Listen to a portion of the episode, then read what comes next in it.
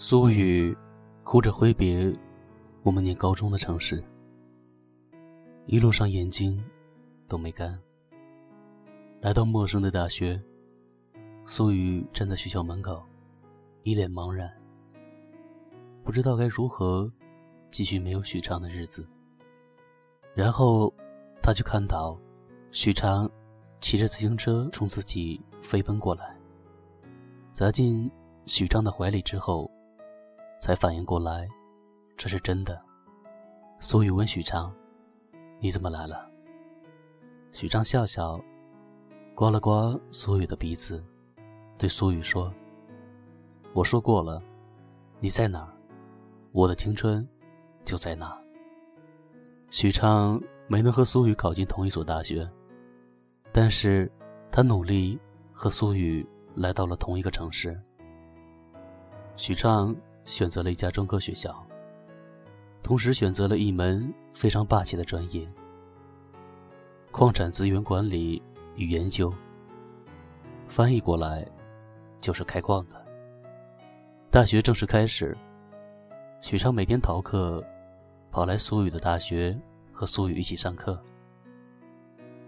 晚上抢在宿舍关门之前再赶回去，经常被宿舍楼看门的大爷关在门外，不得不毫无廉耻的跟大爷套近乎。看着许昌每天疲于奔命，苏雨很心疼，但是又舍不得没有许昌陪他一起上课的日子。要知道，像苏雨这样的女孩子，身边没有男朋友的话，会多出许多不必要的麻烦。于是，苏雨主动提出：“要不我们一起在学校附近租一个房子吧？要是太晚了，你就别回去了。”许昌不敢相信自己的耳朵，苏雨竟然主动提出了这样的要求，这跟直接说“许昌，许昌，我们睡觉吧”有什么区别？作为一个要求进步的社会主义新青年，面对苏雨这样过分的要求，许昌当晚就开始拼命的找房子，最终在学校附近的一所居民楼里住了下来。从此以后，两个人过上了小夫妻的日子。许昌坦白，自己经过整整两个学期的努力，包括装可怜、装失眠、装阑尾炎，才最终和苏雨睡在同一张床上。许昌说：“那时候，我恨不得在那张床上和苏雨一起度过我的余生。”一天晚上，许昌和苏雨正在床上相互打闹，门。突然敲响，两人停止了动作。许昌非常不愉快的喊了一声：“谁呀？”门外一个声音杀了进来：“苏雨，你给我开门。”许昌愣愣的看着脸色煞白的苏雨，不明所以。许昌只穿着内裤打开门，一个男人站在门外，杀气腾腾。男人看了许昌一眼。径直走进去，苏雨衣冠不整，低着头喊了一声“爸”。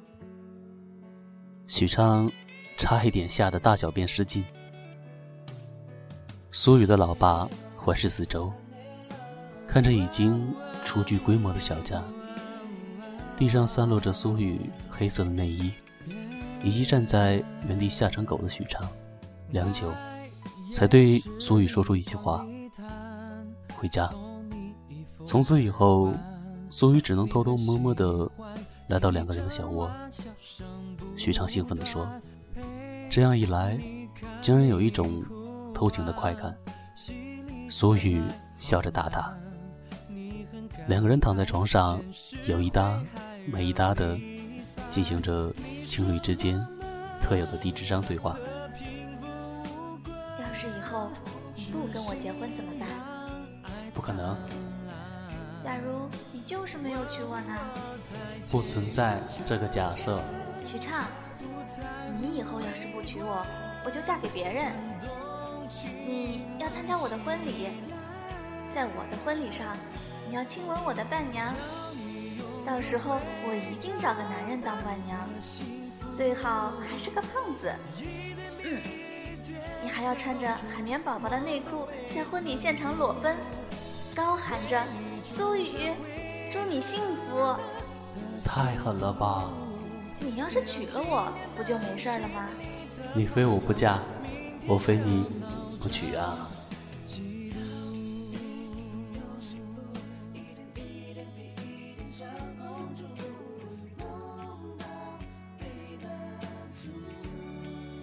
通过苏雨提供的信息，以及许昌周密的调查，许昌终于找到了苏雨爸爸之所以能突然精准的出现在小屋的原因，那就是有人告了密。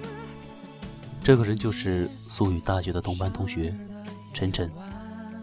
晨晨这小子一直对苏雨有着非分之想，在观察跟踪了苏雨一段时间以后，锁定了两个人同居的地方。晨晨在学生通讯录上找到了苏雨父亲的电话号码，给苏雨父亲发了一条短信，大意就是：“你女儿和男人同居了。”末尾附上了详细地址。作为一个父亲，看到这样的短信，顿生杀机。许昌气坏了，半路堵住陈晨，狠狠地揍了一顿。陈晨作为本地的高富帅。找来了狐朋狗友堵住了许昌。许昌虽然骁勇善战，但双拳难敌七八手啊！十秒钟之内被打了趴下。就在许昌拼命地保护着自己的同时，苏雨扛着一个抛锚灭火机冲了过来，对着陈晨以及陈真的狐朋狗友一顿狂奔。许昌跳起来，拉着苏雨就窜了出去。许昌说：“大学四年，也许是我这辈子最快乐的四年。人生够长，青春却苦短。就像我们爱吃的辣条，总觉得还有，但吃着吃着就他妈没了。毕业不由分说的到来，苏雨在外企校招环节就拿到了 offer。许昌拿着自己的简历。”跑遍了大大小小的相关企业，因为专业不对口，找工作比在小笼包里找小龙女还困难。许昌很失落，尤其是看到自己的女朋友那么优秀，许昌就更失落了。苏雨安慰许昌：“没事，慢慢找。”三个月过去了，苏雨已经入职，过了试用期。在外企干得风生水起，许昌却还没有找到工作。这几个月的房租都是苏雨付的。就在许昌即将堕落的时候，一份工作机会找到了他，但是工作地点不在本市，而要去大西北。简单的说，就是在大西北和工程队一起开矿。许昌举了一千万个参加开矿的好处，但是苏雨少有的情绪激动，坚决反对。许昌不敢再提，只能先斩后奏，偷偷的买了好票，留下了一封信，趁着天还没亮，偷偷爬起来，在苏雨的脸上亲了一下，溜了。在去往大西北的火车上，许昌第一次。流下了眼泪。分隔两地的日子显得无比漫长。许昌感觉自己和苏雨处在两个不同的时空。苏雨的一天，就是自己的一年。他第一次觉得“度日如年”这个成语是如此的贴切。许昌的归期一拖再拖，成功的错过了两个人当年所有的纪念日：苏雨的生日。苏雨阑尾炎康复的纪念日，苏雨所有的安全期，在此期间，苏雨被上司性骚扰，被主管排挤，被父母逼婚，被闺蜜取笑。许畅只能在电话里一遍又一遍地安慰着苏玉。苏玉总是说：“我没事。”时间和距离是很奇怪的东西。我们都坚信真正的爱情可以超越时间和距离。其实爱情里面临的所有磨难都不可怕，最可怕的只有两个字：消磨。许昌在大西北找到了矿藏，和工程队一起没日没夜的探测、开矿，加上手机信号非常不稳定，很久没有给苏雨电话，好不容易挨到了休息。许昌找到了当地地势较高的地方，爬上树，给苏雨打了一个电话。电话里，苏雨轻描淡写的说：“许昌，上周三晚上，我胃疼的快要死了。我就想，我不怕死，在死之前，我也得给你打一个电话。接过电话，总是不在服务区。”最后，我打给了晨晨，晨晨送我去了医院，陪了我一个晚上。你跑到哪儿去了？怎么还跑出服务区了呢？所以轻描淡写的语气，让许昌悲从中来，趴在树上泣不成声。爱情需要相濡以沫。唯独经不起消磨。许昌在大西北待了十个月，成功的找到了矿石。在工期结束的当天，许昌兴奋的打电话给苏雨，想告诉苏雨，我就要回去了。结果，在许昌开口之前，苏雨一句话就把许昌砸进了谷底。苏雨说：“许昌。”我很累了，我们分开吧。许昌风风火火地赶回了本市，认定一定是晨晨乘虚而入，打算冲回去揍晨晨一顿，好好恩爱一番，就什么事也没有了。许昌回到他和苏雨居住的小区，就看到苏雨的左脚打着石膏，在晨晨的搀扶下艰难的走路。晨晨保前保后，无微不至的照顾。许昌沉默了，愣在原地，悲伤怒气瞬间化为悲凉。许昌质问自己：爱是什么？爱不就是照顾和陪伴吗？如果连照顾和陪伴都做不到，你凭什么说你爱他呢？许畅。没有得到答案，他回到了属于他的地方——大西北，继续为祖国建设添砖加瓦。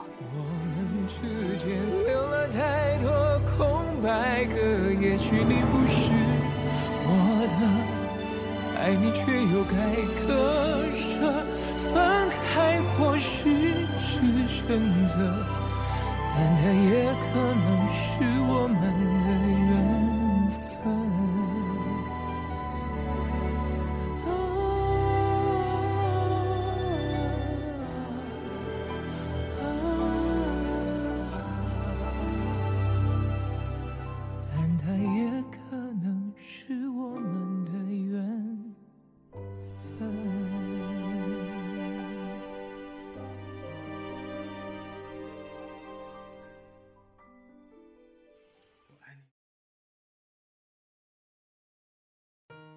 两年之后，苏雨和晨晨结婚。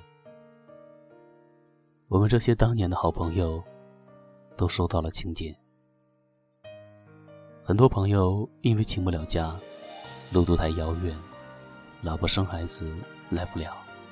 我原本也不太想去，直到我接到许昌从大西北开往上海的火车上打来的电话。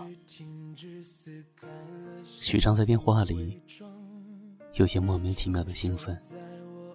许昌说：“苏雨真的在三十岁之前嫁出去了，可怜了那个年少无知的我。”我有些疑惑，问他：“你大老远的赶回来参加前女友的婚礼，有意思吗？这不是找虐吗？”许昌说：“我就是过来找虐的。”婚礼上，苏雨的脑海中，情侣之间低智商的对话再一次响起。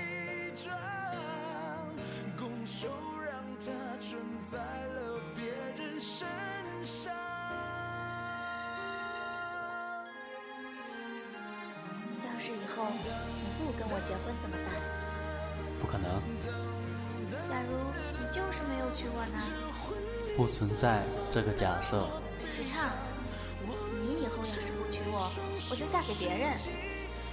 你要参加我的婚礼，在我的婚礼上，你要亲吻我的伴娘。到时候我一定找个男人当伴娘，最好还是个胖子。嗯，你还要穿着海绵宝宝的内裤，在婚礼现场裸奔，高喊着“苏雨，祝你幸福”。太狠了吧！你要是娶了我，不就没事了吗？你非我不嫁，我非你不娶啊！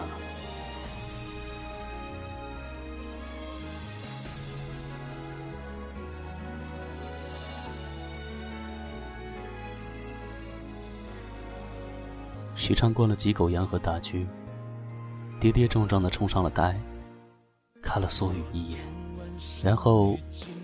飞身扑向作为伴娘的男胖子身上，如同两个彗星相撞，胖子应声倒地。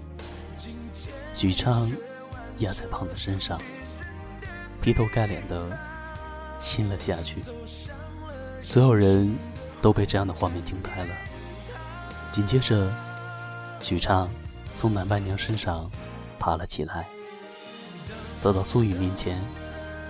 在所有人都没有缓过神的时候，对苏雨说：“苏雨，祝你幸福。”不等苏雨回应，许畅就绕着场子，像神经病一样的奔跑起来，边跑边脱自己的衣裳，很快把自己脱得只剩一条内裤，内裤上海绵宝宝笑得风生水起。许畅边跑边喊。苏雨，祝你幸福。苏雨，祝你幸福。许昌遵守了这个无厘头的约定，苏雨泣不成声。全世界都是许昌从灵魂里喊出的声音。苏雨，祝你幸福。我们生命中会爱上一些人，但因为各式各样的缘由。未必能走到一起，但这不妨碍爱。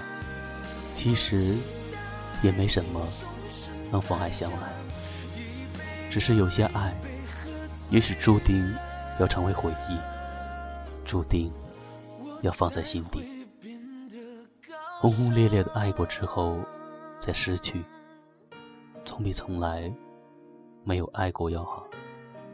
祝那些在人生路上。被我们辜负的，辜负我们的好姑娘。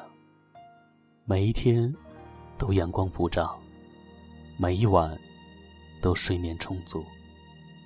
将来老了，给孩子们讲故事的时候，也把我们变成故事里的人。就这样，晚安。别再说是谁的错，让一切成灰。除非放下心中的负累，已经难以挽回。你总爱让往事跟随，怕过去白费。你总以为要体会人生，就要多爱几回。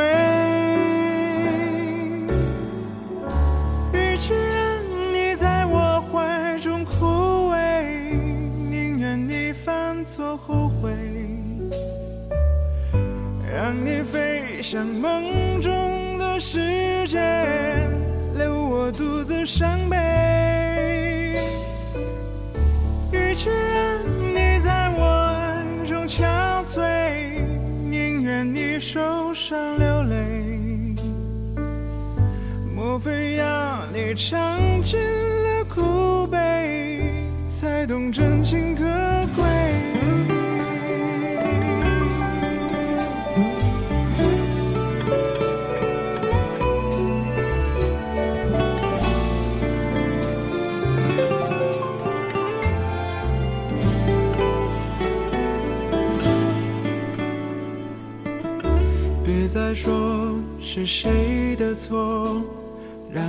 让一切成灰。除非放下心中的负累，一切难以挽回。你总爱让往事跟随，怕过去白费。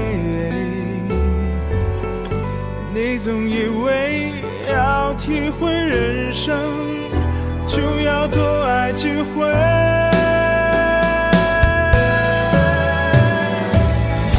与其让你在我怀中枯萎，宁愿你犯错后悔，让你飞向梦。